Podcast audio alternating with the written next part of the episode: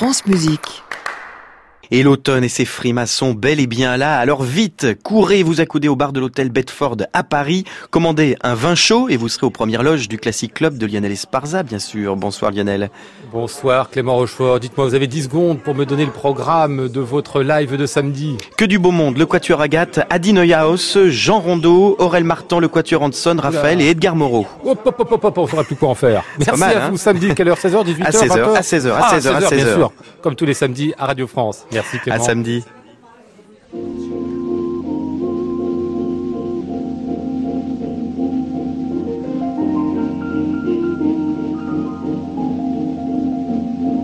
tout le jour, toute la nuit. Rien que toi, toujours, toujours, j'en suis ébloui. Que tu sois au loin, qu'importe, puisqu'en moi tendrement je t'emporte, oh mon amour, nuit et jour. Bonsoir à tous et bienvenue dans le Classic Club sur France Musique tous les soirs de la semaine, 22h en direct et en public depuis l'hôtel Bedford à Paris au 17 rue de l'Arcade.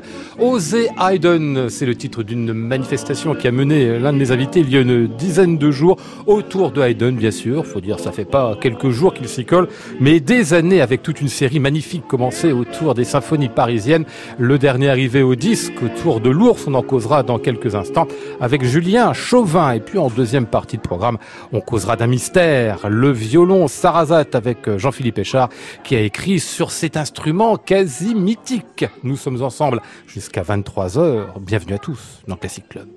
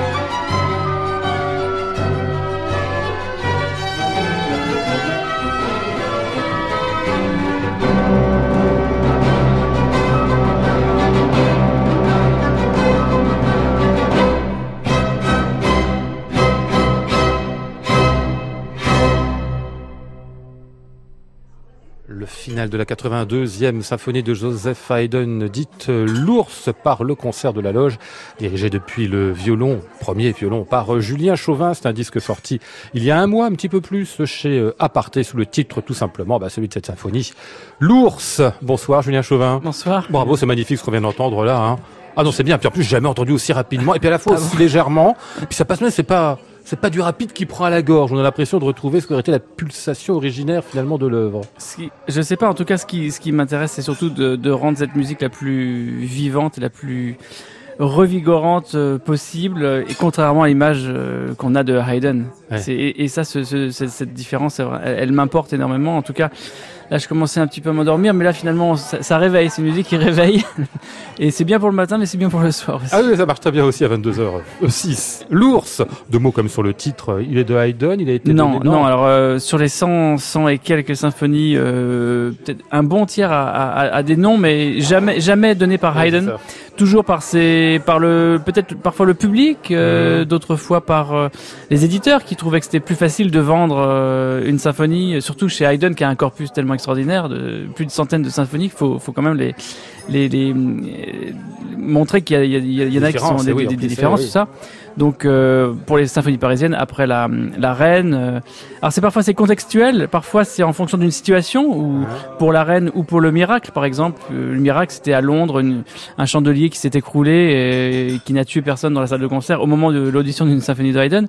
Et puis d'autres c'est en fonction de des cellules musicales euh, pour la poule, aussi, hein. exactement. Et pour l'ours là, il faut imaginer une, un ours qui se dandine pendant Parce une fête foraine. Parce qu'on avait ça dans les fêtes, dans les marchés, des ours qui étaient tenus en laisse. Hein, Exactement, c'était la grande tradition dès le, dès le 16e, 17e siècle avec la cornemuse. Ouais, c'est ça. Hein, c'est ça qu'on entend aussi. C'est la musette, c'est ce qu'on entend au début, bon, dans les graves. Mmh. C'est la troisième volume, enfin le troisième oui. volume que vous nous oui, faites hein, de, troisième volume. de Haydn, une symphonie euh, parisienne. On va rappeler oui, que c'est oui. lié bien sûr cet ensemble que vous avez créé il y a 3-4 ans, Mm, le mm. concert de la loge dont il faut retirer l'Olympique, je le redis Toujours, toujours, toujours. Hein, jamais oublié qu'il ne faut pas le dire, l'Olympique bien sûr, euh, créé donc pour faire entre autres ces symphonies euh, parisiennes. J'ai découvert que le concert de la loge avait duré très peu de temps parce qu'en fait créé en quelle époque 17 83. 83, c'est ça? Oui, Il s'arrête oui. à la Révolution française Non, alors on pense, on pense. C'est-à-dire que les pendant longtemps, on a évidemment pensé qu'avec la Révolution, euh, tout s'était arrêté.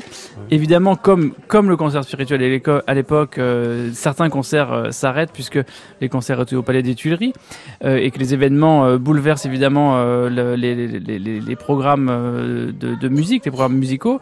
Mais on, on retrouve trace et notamment c'est intéressant avec votre prochain invité, c'est que on retrouve la, la trace du, du concert de la loge olympique donc après la Révolution en 1787 dans, dans plein de concerts, ouverture du théâtre de l'Odéon en 97 Ah oui. et puis ils se font surtout construire un, un théâtre olympique Mhm.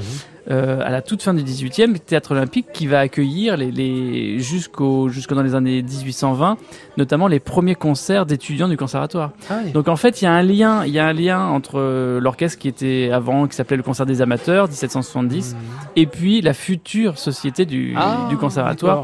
Et c'est ce chaînon-là, en effet, il- mais c'était pas seulement euh, cinq ans euh, avant la Révolution, ça a vraiment perduré. Et, et avec euh, les mêmes musiciens euh, qui devenaient euh, professeurs du conservatoire. Ah, vous avez bien dit musicien amateur. Je sais pas s'ils l'étaient tous, mais c'était la base quand même. Hein. C'était l'idée en tout cas de, de, de, de varier l'effectif à la fois avec des professeurs, des Ouais. professionnels, et puis quelques amateurs, des, amateurs qui avaient un excellent niveau. Et comme ils étaient issus de la- de l'aristocratie, euh, ils, pouvaient jouer, mais ils ne pouvaient pas euh, en faire leur profession. C'était interdit. Ils étaient obligés d'écrire amateur à côté. Euh, D'ailleurs, on retrouve des, des, des, des, des luthiers à la fin du 18e qui, qui, qui ont, qui ont des, devantures aux amateurs, Ouais. Euh, notamment euh, Renaudin, qui est un grand, un grand luthier et qui, est, qui donc construit ses violons pour les amateurs. Ouais. Euh, des amateurs, donc de très haut niveau, on l'a compris, hein, bien sûr. hein, ça n'empêche pas de jouer Oui. avec un niveau de virtuosité euh, assez impressionnant, qui est celui que, que Haydn, enfin dont il profite ici euh, dans ses symphonies. Et ces amateurs-là jouent en fait quel type de musique? Celle qui commande eux-mêmes. Donc c'est des amateurs aussi au sens, on aime la musique, donc on en commande pour On- nous en fait. on- alors c'est l'autre spécificité aussi, c'est ce qui m'intéresse, c'est que il n'y a que de la musique contemporaine dans ces années-là. Oui. Il n'y a pas de répertoire du tout. le répertoire n'existe pas encore le concept lui-même. Absolument, mais même Rameau, hein, Oui. qui, qui, qui- 15 ans avant, 20 ans avant, ça n'est pas joué. Il n'y a que du neuf, et du neuf qui vient d'Allemagne, qui vient d'Italie, des Paisiello, des Sacchini, des Piccini, des Rigel, des Guénin et des, des, des centaines d'autres. Mais tout est neuf tout est neuf, tout matériau joué est neuf. Et extrait de ce disque, comme de tous ceux que vous avez fait dans cette série, trois déjà, avec à chaque fois donc une des symphonies parisiennes de Haydn, et puis vous mettez à chaque fois des découvertes, alors des compositeurs français pour la plupart, pour sur un volume à Mozart par exemple, bien sûr. Mais ici on a François de Vienne qu'on connaît bien, euh, c'est un grand flûtiste, on y reviendra dans quelques instants. Mm. Et la découverte du jour, cette symphonie concertante. On aimait beaucoup en France à la fin euh, du XVIIIe siècle les symphonies concertantes, mêlées d'air patriotiques, ouais, c'est le sous-titre, et c'est signé d'un certain Jean-Baptiste Davot.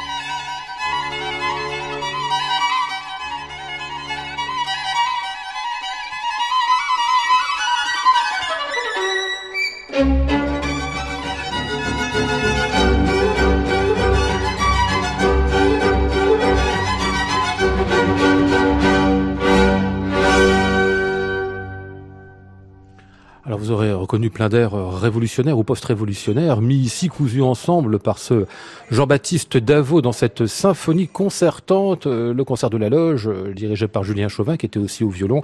À ses côtés, euh, Chouchan Cyranosian, toujours extrait de ce disque autour de l'ours de Haydn et de ses années 1780 à Paris. Passionnant cette musique-là, en fait. Davot a fait quoi? Il a pris tous les thèmes de l'époque pour... C'était son blanc sein, c'est ça, pour rentrer dans la, dans la Révolution? En tout cas, pour plaire aux nouveaux dirigeants, ça c'est certain, et, et peut-être aussi faire en sorte que les musiciens puissent encore donner des concerts, être joués.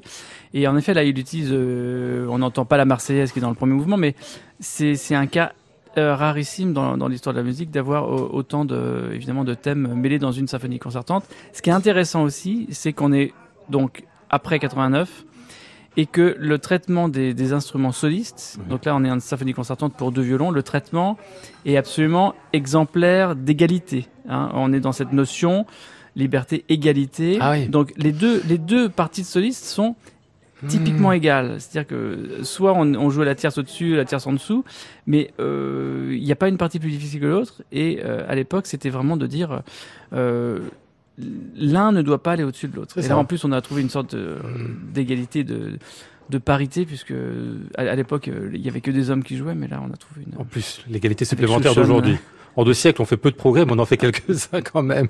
C'est marrant ces histoires de projection politique sur les formations instrumentales. Vous nous en parlez ici, cette idée de l'égalité euh, entre les instruments. Vous qui pratiquez beaucoup le quatuor avec le quatuor Cambini à cette époque-là, c'est l'idée aussi une conversation entre quatre personnes égales, donc politiquement égales aussi. Et c'est absolument politique, c'est-à-dire euh, une écoute euh, aussi de l'autre, c'est-à-dire un respect. Alors en quatuor, c'est encore différent, mais c'est l'égal du quatuor dialogué. Quatuor dialogué où on va faire intervenir chacun des instruments les uns après les autres.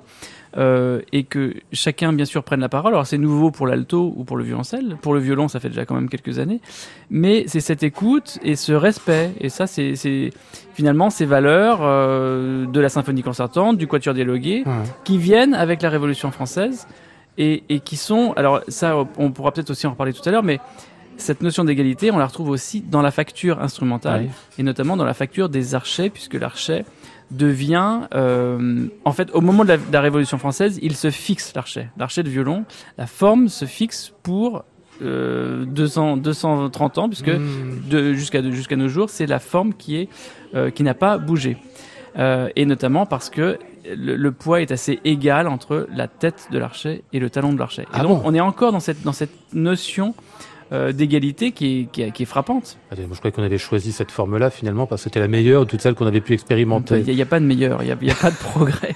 Non, euh, le, le, monsieur va nous dire tout à l'heure, mais la forme du violon, elle, elle s'établit très très tôt, disons 1650. Elle ne bouge pas depuis 1650 à Mati alors que l'archet, jusqu'en 1800, donc 1790, il bouge, mais chaque année. Et sauf qu'à la Révolution française, les choses sont sont gravées dans le marbre. Mmh. Monsieur dont vous parlez, c'est Jean-Philippe Échard qui s'est assis à ma gauche. Bonsoir Jean-Philippe. Bonsoir Lionel. Donnez-moi votre fonction, ce que vous faites dans la vie. Vous. Euh, dans la vie, je travaille au musée de la musique. À Paris À Paris, je, je suis le conservateur en charge notamment des violons, violoncelles tout ce qui est instrument à cordes frotté, en fait. Hein. Exactement. Vous signez euh, le violon Sarasate Stradivarius Divirtuo. C'est un livre qui vient de paraître dans une toute nouvelle collection du Musée de la musique qui tend à nous faire connaître, en fait, tous les instruments que vous avez depuis parfois, bah, comme celui-ci, plus d'un siècle. Hein. Tous, tous, nous avons l'occasion d'en publier un certain nombre hein, d'ici là. Mais euh, c'est une collection donc de monographies qui s'appuie sur un ou quelques ouvrages, euh, quelques, quelques instruments de la collection et qui en retrace le récit euh, assez circonstancié. Ah ouais, il connaît très bien les instruments à cordes, lui. Donc je vous ferai parler tous les deux, mais après je vais terminer l'évocation avec euh, Julien Chauvin de ce disque-là. Euh, j'ai prononcé le nom tout à l'heure de François de Vienne. Rappelez-nous qu'il était Julien Chauvin, ce grand flûtiste. Il était jeune déjà, très jeune. Au, moment de la création de, de, la loge olympique, il avait à peine 30 ans. Euh, et très très grand virtuose, c'est le plus grand virtuose. On appelle, on, l'appelle souvent le, le, le, petit Mozart ou le mmh. Mozart français une, très très grande liberté euh, mélodique, euh, très très charmant harmoniquement. Il a écrit toujours dans ce style de la symphonie concertante, euh, une symphonie qui met en valeur quatre instruments avant, qui sont eux aussi en pleine mutation, en mmh. pleine évolution. et aussi sur un trait d'égalité, les uns après les autres, on les entend. On les entend les uns après les autres, et surtout, chacun va à au, bout des possibilités de, son instrument, car euh, mmh. vraiment les musiciens cherchent toujours à trouver une note en plus basse pour le basson, euh, une ah note plus haute pour le hautbois, pour la flûte. Et là, on est vraiment dans, dans cette démonstration. Euh, euh, des qualités les plus les plus spectaculaires de chacun instrument, la, la mm. virtuosité, le legato, le, mm. la fluidité. Donc ouais.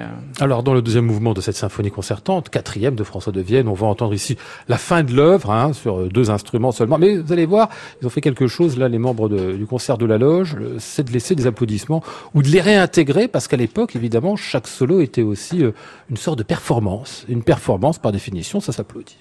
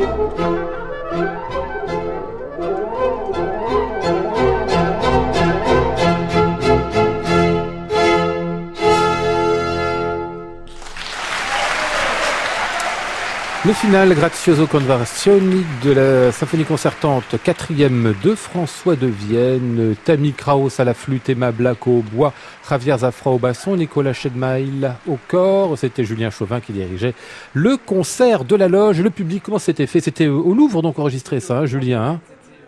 On fait nos disques euh, euh, en grande partie en direct. Il n'y a, eu qu'un seul, euh, qu'une seule possibilité pour le public d'applaudir, donc c'était euh, en live. vous leur avez dit, n'hésitez pas à applaudir à la fin des bah, je, juste, hein je les ai remis dans le contexte, disons qu'à l'époque, le, le, public était quand même plus spontané, plus bruyant. Bah oui plus, plus, plus à même de réagir à, à ce qui se passait sur scène, à une modulation, à, une, à une, nuance. Mmh. Et là, on est typiquement dans, dans le cas, euh, mais c'est musicologiquement prouvé. Hein, je veux Bien dire, sûr, oui, absolument. Euh, c'est, on n'est pas dans un stade de foot comme certains ont pu me l'écrire un jour, euh, mais euh, c'est, non, c'est, comme à, à, la fin d'un solo de jazz. Ah vous applaudissez le basseur, vous applaudissez le bassiste. c'est, une coutume. C'est une performance personnelle, voilà, et donc du coup, elle est applaudie comme telle au sein et, je vous assure que ça change, ça change tout au niveau du pour, pour les musiciens, pour le ressenti. Il se passe quelque chose euh, à ce moment-là. Là, là, on est vraiment en, en interaction avec le public et il y a une, une, émulation assez assez incroyable. Mmh. Haydn l'ours, c'est donc euh, le titre de ce disque du concert de la Loge qui vient de paraître chez euh, Aparté. Ils seront en concert pour un programme très proche, enfin inspiré aussi de cela, dans le cadre du Louvre des musiciens l'auditorium du Louvre. Demain, mercredi et jeudi, vous jouerez la quatrième symphonie de Haydn, une symphonie d'un certain Louis-Charles Raguet, dont je ne sais rien, mais on le découvrira à l'occasion des concerts. Et puis euh, pour le concert de demain, cette symphonie concertante mêlée d'air patriotique qu'on a entendu tout à l'heure de ce monsieur Jean-Baptiste Davot. Tout cela est passionnant, vous l'aurez bien compris. Classic Club, Lionel Esparza, France Musique. Il est 22h24, euh, Jean-Philippe Échard, le violon Sarrazat. C'est un Stradivarius, donc, hein, dans le petit livre que vous venez de signer autour de cet instrument. Vous nous racontez d'abord, vous nous rappelez d'abord ce que c'était que Stradivarius, ce qu'il était euh, en son temps. Est-ce que vous pouvez dire que c'est le plus grand luthier de son temps ou c'était finalement qu'un un luthier parmi d'autres dans l'école de et Crémone ou C'était un luthier parmi d'autres. Rien qu'à Crémone, il y avait peut-être une quinzaine de luthiers euh, au début du XVIIIe siècle, qui est la période la plus célèbre, la plus connue de, de ce luthier. Il y avait euh, une quinzaine de luthiers, rien qu'à Crémone. Il y avait des luthiers dans toute l'Europe. Euh, C'était très... Euh, enfin, il y avait beaucoup de violons. On jouait beaucoup de violons. Et donc, il fallait en fabriquer. Là aussi, il y avait un amateurat très développé. Hein, donc, beaucoup d'instruments à fabriquer pour les gens. Beaucoup d'instruments à fabriquer. Mais les instruments de Crémone étaient euh, les plus réputés dès, dès, dès lors. Ils allaient dans toute l'Europe. Ils allaient dans des cours à Dresde, à Londres, à Paris, dès des quelques siècles avant. Et, euh, et c'était vraiment la ville de référence pour, euh, pour des bons violons, des violons réputés. L'histoire du violon Salarazat, vous nous la retracez. Euh, on va la voir ensemble dans quelques instants, Jean-Philippe Échat. On va l'écouter parce qu'on n'a pas beaucoup de traces de ce violon-là, mais quelques-unes quand même, puisqu'il a appartenu à Sarrazat. Eh ben, le voici qu'il joue.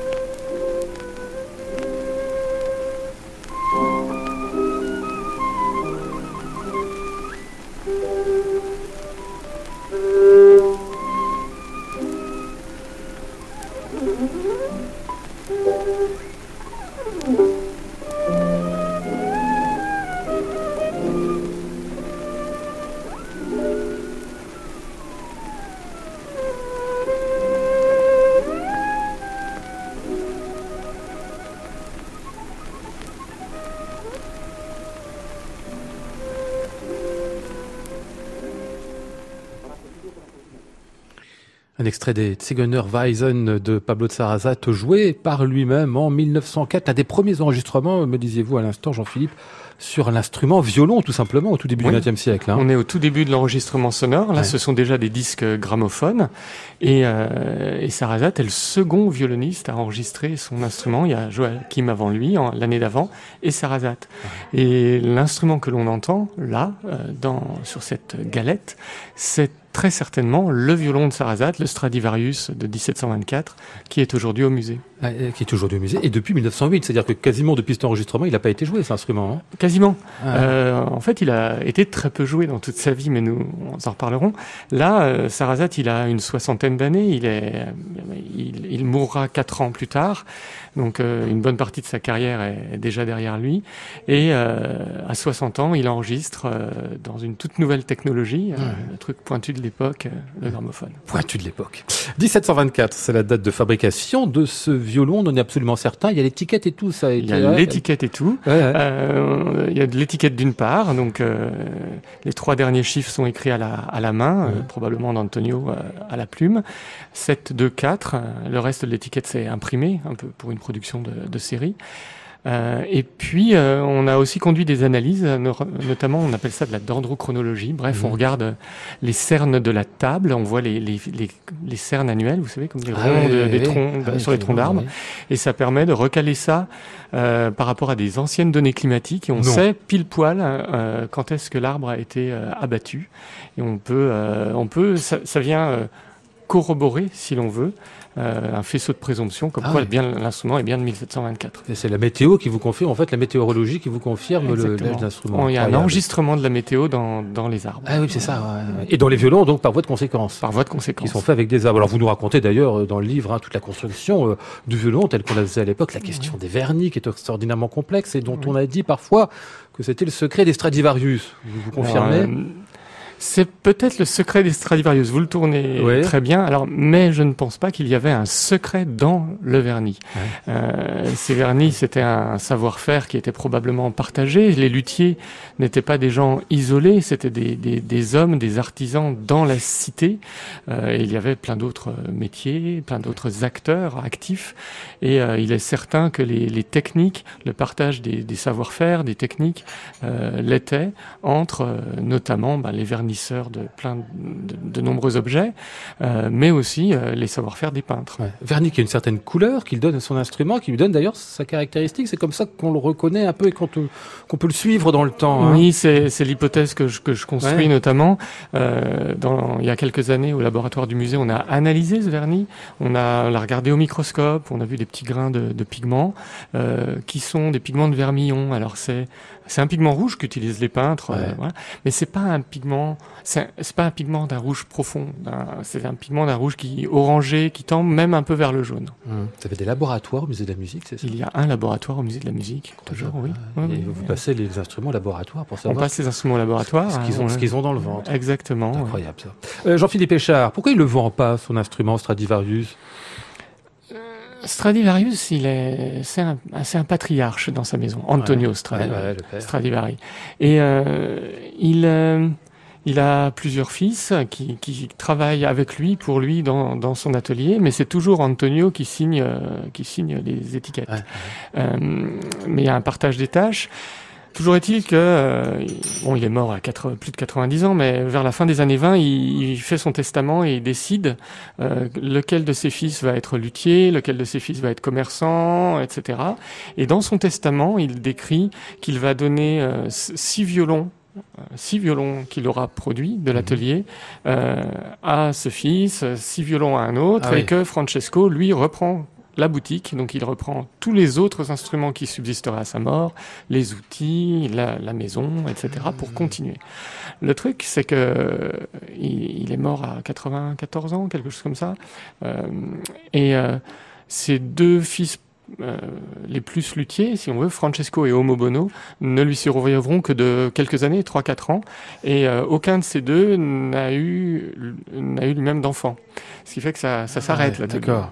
Donc il faut vendre les violons. C'est un certain euh, comte Cozio qui acquiert euh, ce violon-là euh, vers 1775 mhm. à peu près. Je passe les détails sur lui parce qu'il y a toutes des histoires de, de collections qui sont passionnantes mais passablement complexes. Ce qui nous intéresse, c'est que Paganini l'achète ce violon en, en 1817. Est-ce qu'il l'a joué beaucoup? Alors il l'achète en 17 euh, et euh, Paganini avait de nombreux instruments, il en achetait beaucoup. Et il était très collectionneur lui-même, c'est ça Oui, hein voilà, il avait euh, à sa mort, il en avait une vingtaine, vous voyez, et que, que, du, que des grands noms, on dirait aujourd'hui. Euh, celui-ci, il l'a probablement très peu joué. Il, l'a il a acheté au Comte Scosio en juillet 17. Et après, en fait, euh, on sait qu'au moment où il part pour sa longue tournée européenne, en 28, il commence à partir par Vienne. Et puis après, c'est le Never Ending Tour de, de Paganini. Euh, ce violon, il le confie à son ami et banquier, homme de confiance, à Milan. Et il reste au coffre. C'est ça. Pendant 6, 7, 8, 10 ans. Violon en coffre. Voilà. Comme ça, ça se faisait déjà à l'époque, en fait. On dit toujours aujourd'hui les collectionneurs euh, complètement ignorants qui achètent des œuvres d'art ou des Stradivarius pour les encoffrer, ça se faisait déjà, et Paganini lui-même. Voilà. Cozio, lui, l'avait étudié avant le conte. Cozio l'avait étudié, et Paganini l'a acquis et probablement conservé comme un objet de collection au coffre. Alors, il était en sécurité à cet endroit-là. Ah l'avait étudié comme vous le faites vous aujourd'hui, comme quoi là aussi on ah, commençait. Un petit peu, c'est trop d'honneur. Il passe entre les mains de, de Guillaume, célèbre facteur lui aussi. Hein. Qu'est-ce qu'il en, qu'est-ce qu'il en fait de ce violon? Il le transforme un peu, c'est ça? Euh, Un petit peu, il le restaure, il, on va dire, il le retape afin qu'il soit, qu'il séduise un client. En effet, euh, Achille Paganini, le fils de, de Nicolo, euh, lui, il se sépare euh, de, de, ses instruments, il les confie à Guillaume pour qu'il les vende. Et, euh, et apparemment, il met un peu de temps à, à les vendre, Guillaume. Il Il réussit pas tout de suite à vendre le, le, ce violon. Et pour quelle raison? On ne sait pas. ça, c'est la partie qui reste mystérieuse. Les, les, archives de Vuillaume, j'ai pu consulter de très nombreuses archives, soit au musée, soit à la BNF euh, ou, euh, ou, à la bibliothèque de Crémone. Mais là, les archives de Vuillaume sont très dispersées aujourd'hui. On, on, on, ne sait pas trop où elles sont. Elles sont en, en petites pièces un peu partout. Et euh, il serait très utile qu'on puisse les, les reconstituer.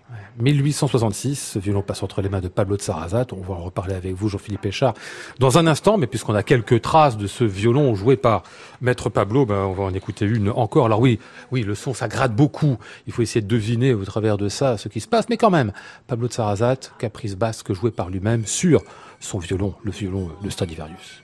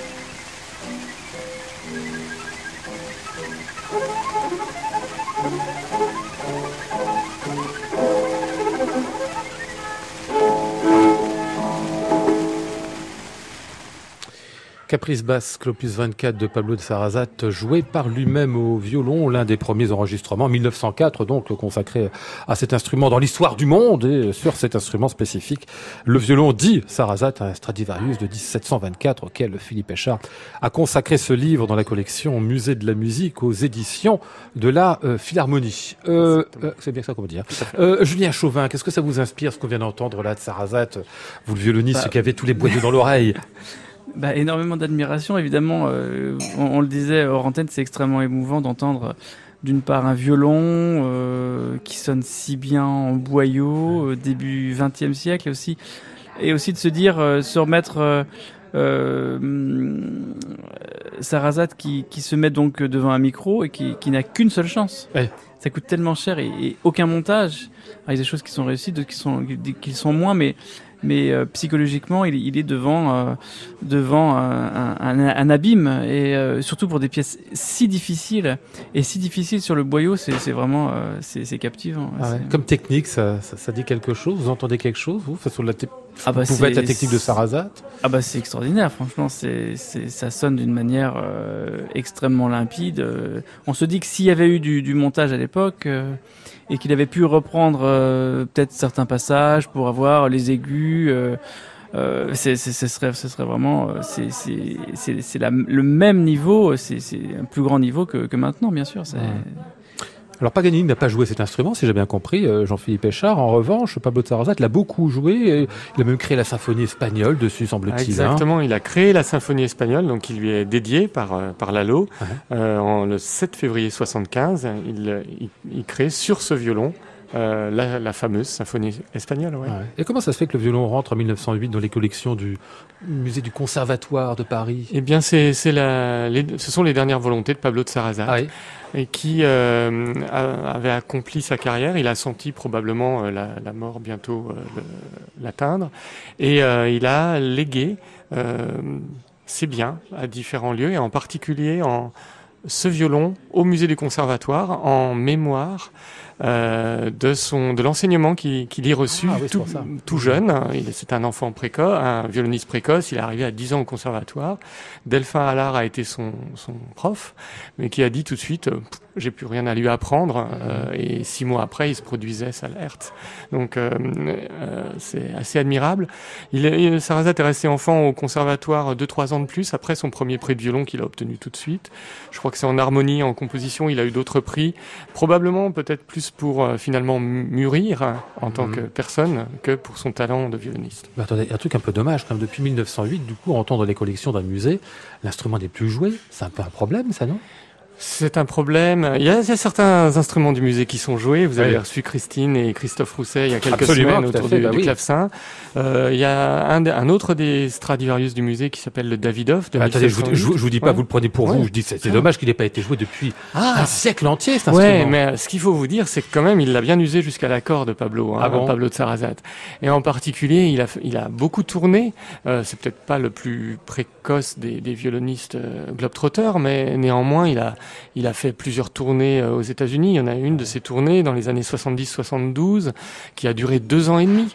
Et il est allé, euh, il a créé un, il a fait la création américaine du concerto pour violon de Bruch euh, à New York et il était à Toronto. Il a été jusqu'à Valparaiso et Caracas pendant deux ans et demi. Quand il revient, on a les traces dans les archives de, des, des, luthiers. Euh, il y a des réparations colossales sur le, à faire sur le violon. Il y a des galeries de verre qui sont apparues. Euh, donc les galeries de verre, c'est des petits insectes, des petites larves d'insectes ah qui viennent se mettre dans le bois et qui creusent des galeries qui mangent le temps que l'insecte se développe et euh, des galeries de verre. mais aujourd'hui, par exemple, il est jouable ce violon? Ben, il a encore les galeries de verre, euh, si vous voulez. Donc euh, la, la, structure, la, la, structure mécanique, la solidité du violon est très compromise. Ah Et nous, nous préférons, euh, pour des raisons de conservation, comme c'est un, un violon qui appartient au peuple français en fait, Eh ne pas prendre le risque qu'une tension de corde trop importante fasse s'effondrer la table. Ah ouais, c'est toujours dommage. En même temps, ça fait mal au cœur, Julien, de voir un Stradivarius qui n'est pas utilisé. Déjà, on peut l'admirer. Oui, c'est sûr, c'est dommage, mais en effet, euh, les, les, les verres, c'est ce qu'il y a de plus dangereux hein, pour un Ouais. instrument. C'est-à-dire que ça ne se voit pas puisque ça ressort de temps en temps. Le verre, il ressort de temps en temps, mais pas toujours. Donc, euh, en effet, il creuse des galeries et euh, on, on se rend pas compte de la de la fragilité de l'instrument. C'est ça, il a l'air bien, et puis en fait, dès qu'on le joue, il risque de nous exploser entre les Ce pattes. qui, ce qui, ce qui nous reste, c'est un objet, euh, un témoignage fantastique de, de toute cette histoire musicale, Mmh. mais aussi c'est un objet de référence pour la lutherie, parce que finalement, à part le passage euh, dans la vie de Sarrazate, euh, il a été l'instrument de Sarrazate pendant toute sa carrière musicale, il a été finalement très peu joué, parce qu'il a été transmis dans l'atelier Strade, puis Paganini l'a gardé dans un coffre, puis il arrive au musée, et aujourd'hui, c'est un des instruments qui est le plus... visité, on va dire, au musée par les luthiers qui Ouais. prennent rendez-vous avec nous pour venir le- l'étudier, s'en inspirer, voir le copier. Et euh, c'est un objet de, de référence pour euh, de, de très nombreux, euh, de très nombreux instruments à venir. Vous l'avez déjà vu cet instrument, Julien Jamais, Chauvin? Jamais, non, j'ai jamais. Enfin, Venez le en, voir. en vitrine, euh. Bien sûr, comme Ouais. euh, d'autres strates qui sont au musée, mais je l'ai jamais entendu chanter, donc ni ni vu de mes propres euh, mains. J'ai jamais entendu chanter, ça c'est joli ça. Oui, Ah non, c'est joli quand même. Ouais, ouais. Non, mais- Attends, il chante pas tout seul, hein, il chante parce que quelqu'un le fait chanter. si tant est qu'il puisse encore chanter aujourd'hui Et avec c'est, les- et c'est vrai, ça c'est l'autre l'autre euh, thème évidemment pour Strad, c'est que euh, un Strad mal joué ou comme n'importe quel instrument, en fait d'ailleurs pas Ouais. pas que Strad, mais l'instrument se nourrit énormément de, de Ouais. la personnalité des interprètes. C'est évident, deux deux instruments euh, vont sonner de, de manière totalement différente en fonction de ce qui quel, quel interprète a transmis. euh, Mm. sur- Et- C'est- et vous avez le fantasme Stradivarius, vous, euh, Julien? C'est difficile à dire. Euh, alors, si, si je lance une bouteille à la mer, la- la- l'année prochaine, je dois enregistrer un disque de, de concerto de Vivaldi. Ouais. Et là, vous savez qu'on, avec le Quatuor, on nous prête des instruments euh, euh, italiens, mais euh, milieu 19e, qui sont, qui sont géniaux d'ailleurs pour les Quatuors de Gounod qu'on a, qu'on a enregistrés. Mais là, pour, euh, pour, le, pour un disque Vivaldi, il, il- il me faudrait vraiment, en effet, un instrument euh, 18e. Et un Strad, évidemment, ce serait, ce serait, ce serait pas de refus. Donc vous n'avez pas le euh, fantasme, mais si on vous en prête un, si on vous le donne même, non Ça va être compliqué, mais il faut qu'on se rapproche du musée. Julien étudiera la question avec à grande attention. C'est vrai. Et vous, vous en pensez quoi, vous, de votre point de vue de, de spécialiste, Jean-Philippe Euh, Péchard, du fantasme Stradivarius, c'est justifié quand même Oui, justifier. A-t-on besoin de justifier ce genre de choses? C'est un, c'est un fait, c'est un fait culturel qui est là depuis au moins deux siècles. Vous êtes scientifique, euh, vous, vous êtes les, les, les mythologies, vous êtes là pour les abattre, au contraire, pour Les confirmer. abattre, non, non, Non, ah non. pas du tout. Ah bah, pardon. Euh, on est là pour peut-être euh, les éclairer, les Ah ouais. comprendre, les contextualiser, mais c'est c'est très beau qu'une part euh, d'émotion, de créativité reste encore dans la relation euh, d'un d'un- d'un homme et de son violon. Le, qui, on le voit dès le début du 19e siècle, on parlait de la période à Paris 1800-1820 tout à l'heure. Euh, ce qu'écrit euh, Bayot, Pierre Bayot, euh, il écrit un épître à son violon, il, il lui parle, il lui écrit, il n'est pas content de comment il s'est comporté, son propre strade, et il lui écrit une, une lettre un peu euh, furax, c'est un peu un truc, une catharsis quoi, en quelque sorte. Et cette relation, elle est très importante pour, c'est de la musique après tout, finalement la science. C'est une chose, euh, mais, euh, Ah, ça, mais- ça reste un outil quand même. Euh, un Là, là, c'est vrai quand on pense que l'instrument s'est mal comporté à un concert. Là, pour moi, ça, ça devient, c'est de l'ordre du. Un peu de névrose, peut-être. Oui, peut-être. Certainement. même. Le violon Sarrazate Stradivarius des Virtuos, c'est donc le livre que vient de signer Jean-Philippe Péchard dans la collection Musée de la musique aux éditions de la Philharmonie. Classic Club, Lionel Esparza, France Musique. On en a marre des sons qui grattent comme un petit peu à force, hein, donc on va rebondir sur la suggestion euh, involontaire de Julien Chauvin et écouter un extrait de votre intégrale des quatuors de Charles Gounod au quatuor Cambini, le final du quatrième.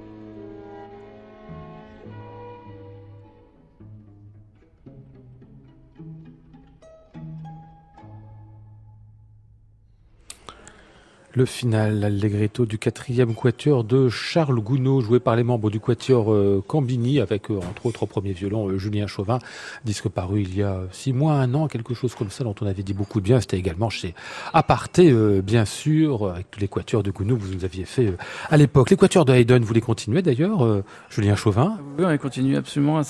on, entame la troisième saison là, de l'intégrale des, des Haydn au théâtre de Caen.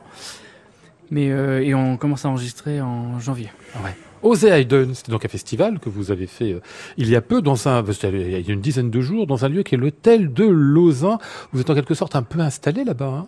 Hein je suis. Euh, on a un partenariat avec l'Institut d'études avancées, qui, qui, est qui est avancé en quoi, pardon, les études? Avancé, c'est des c'est des chercheurs euh, en sciences humaines sociales. C'est et, de très grands chercheurs de partout dans le monde. Sociologie, anthropologie, ce genre de choses. Absolument, exactement. C'est ça. Sujet extrêmement divers sur le modèle de Princeton qui, qui en ah. fait euh, met des gens de spécialités diverses ensemble pour réfléchir et, et, et, euh, et, trouver parfois de nouveaux éclairages, de nouvelles idées.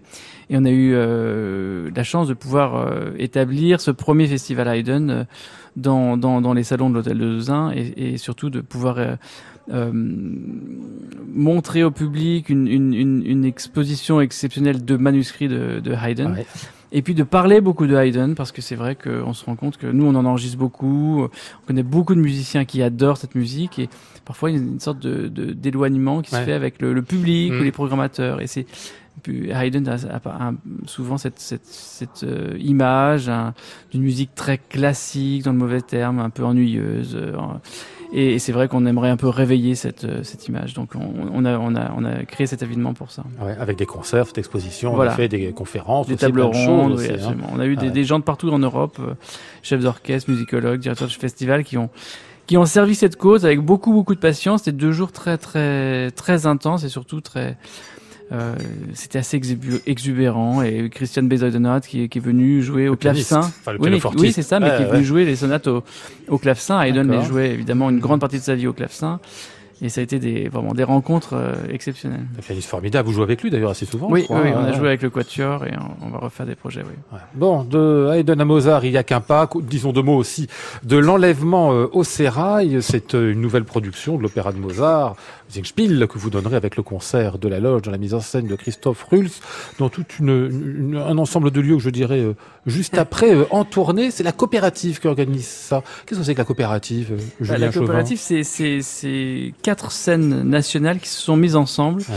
Pour produire des opéras euh, et, et les donner en région et dans des théâtres euh, comme Dunkerque, comme Quimper, comme Besançon ou Compiègne, Ouais. et, et, et pour euh, donner l'opéra, voilà, euh, dans ces salles qui ne sont pas forcément faites pour pour, euh, pour recevoir ce, ce type de musique. Donc en relative petite formation?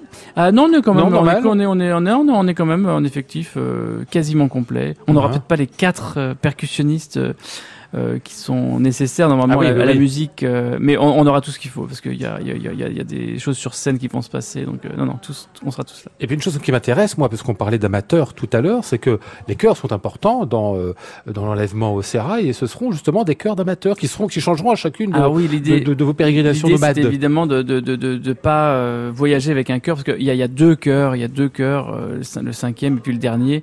L'idée, c'était de dans, dans chaque ville pouvoir euh, euh, faire un travail euh, de fond avec le chœur euh, de, j'allais dire du coin, Ouais. euh, et, et qui puisse intervenir dans la mise en scène qui est très ingénieuse de, de, de, de Christophe. Et donc ils vont être sur scène pendant pendant tout l'opéra, et ils vont intervenir encadrés un petit peu par nos solistes, mais mais le, le but c'est quand même c'est pas participatif. Hein. Ouais, Enfin, ouais. je veux dire, C'est renouer un peu amateur ce- et professionnel. Voilà, c'est ça. Ah ouais. Et, et le- les, les, chœurs sont très très faciles pour le coup, Mmh. vraiment très très faciles. L'enlèvement au sérail de Mozart, dirigé donc par euh, Julien Chauvin, ce sera 13 et 14 novembre à Besançon, le 17 à Sénart, les 23 et 24 à Compiègne, et puis après euh, au théâtre de Cornouailles de Quimper, à Dunkerque et au Mans. Ce sera à suivre, bien sûr. Allez, on va refermer cette émission avec le pisco sourd, sourd sans dé, hein, c'est pas pour celui qui entend rien. Euh, bonsoir Olivier, Bonsoir. notre barman du Bedford. Le cocktail de la semaine, c'est quoi le pisco sourd Alors, parce que sour, c'est du sucre. Sour, pardon, oui, excusez-moi. sour. c'est du Ça, sucre, c'est mais mes capacités anglaises qui ont finalement relativement peu euh, évolué. c'est hein, du madame. sucre, du citron Sour. et du pisco. En fait, le pisco, ça vient de, c'est de l'eau de vie de vin. Mais en fait, ça vient du, du, du, du, euh, du Pérou. Oui. Mais en fait, nous, c'est le chilien, en fait. Voilà. Mais parce que ma, patronne aime bien le, son, mari, c'est un, c'est un péruvien. Ah, d'accord. Mais nous, c'est, pour nous, c'est, un- c'est du chilien, parce que c'est un client qui nous a offert le, qui, c'est, c'est du, c'est du pisco de, de Chili. Voilà. J'ai rien compris. En fait, comme chaque boîtier sour, donc c'est- ça peut être normal. c'est c'est de vin, en fait. Hein Et en fait, c'est l'origine pisco, c'est de la ville de, de Pérou. D'accord. Et en fait, comme le, le- nous, c'est du pisco de, de Chili, en fait. C'est le pisco de Chili et Pérou, c'est le, ça, se, ça se dispute la ville pour, euh, pour le, le pisco. Bien, bien, mais c'est Voilà. bien, un sour nous, quand du- même. Voilà, c'est du pisco avec du Chili, je me souviens jamais de ce que c'est que le sour. c'est du sucre et du citron. Ah, c'est ça, vous Voilà. l'avez dit encore une fois. C'est ça. Bon, bref, ce sera le Pisco Sour à boire euh, à l'hôtel Bedford jusqu'à dimanche, puisque c'est le cocktail de la semaine que Ludovic et Olivier vous prépareront. Enfin, Ludovic, non, parce qu'il est en vacances, lui, en plus, ça, c'est ça. hein. Ça, moi. C'est vous, plutôt qui préparez. Bon, allez, juste deux mots. Merci, Olivier. 30 secondes, vraiment, pour dire pourquoi on écoute en fin d'émission euh, Julien Chauvin, la grande partita par Franz Bruggen. Votre choix du soir? Bah, euh, déjà, Franz Bruggen, on peut- voilà, c'est Oui, déjà un hommage. François. Et puis, et puis les vents anciens, les vents anciens. Ah oui. Il y a, rien de plus beau qu'un hautbois avec euh, une seule clé, la simplicité, Et un violon avec un boyau, c'est pas mal. avec quatre, oui, il y a quatre cordes seulement. Le violon avec une seule corde, euh, c'est encore par Paganini. Ouais.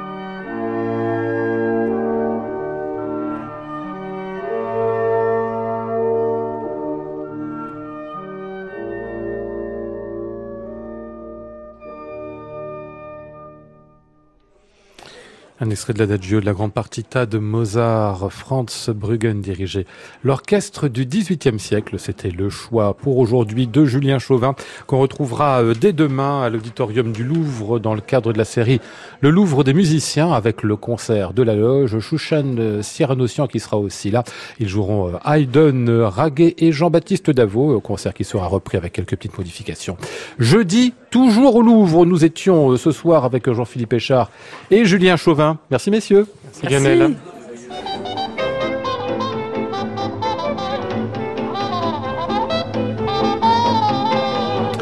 Il y avait également Flora Sternadel, Christophe Dillis, Antoine Courtin, Julien Bourdet et Andreas Jaffré.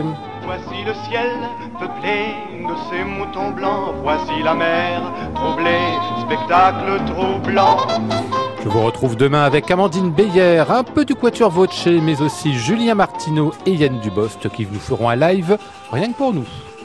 J'entends la ville qui me dit bonsoir et moi sur le quai de la gare, je dis de mon mieux des mots d'adieu. À réécouter sur francemusique.fr.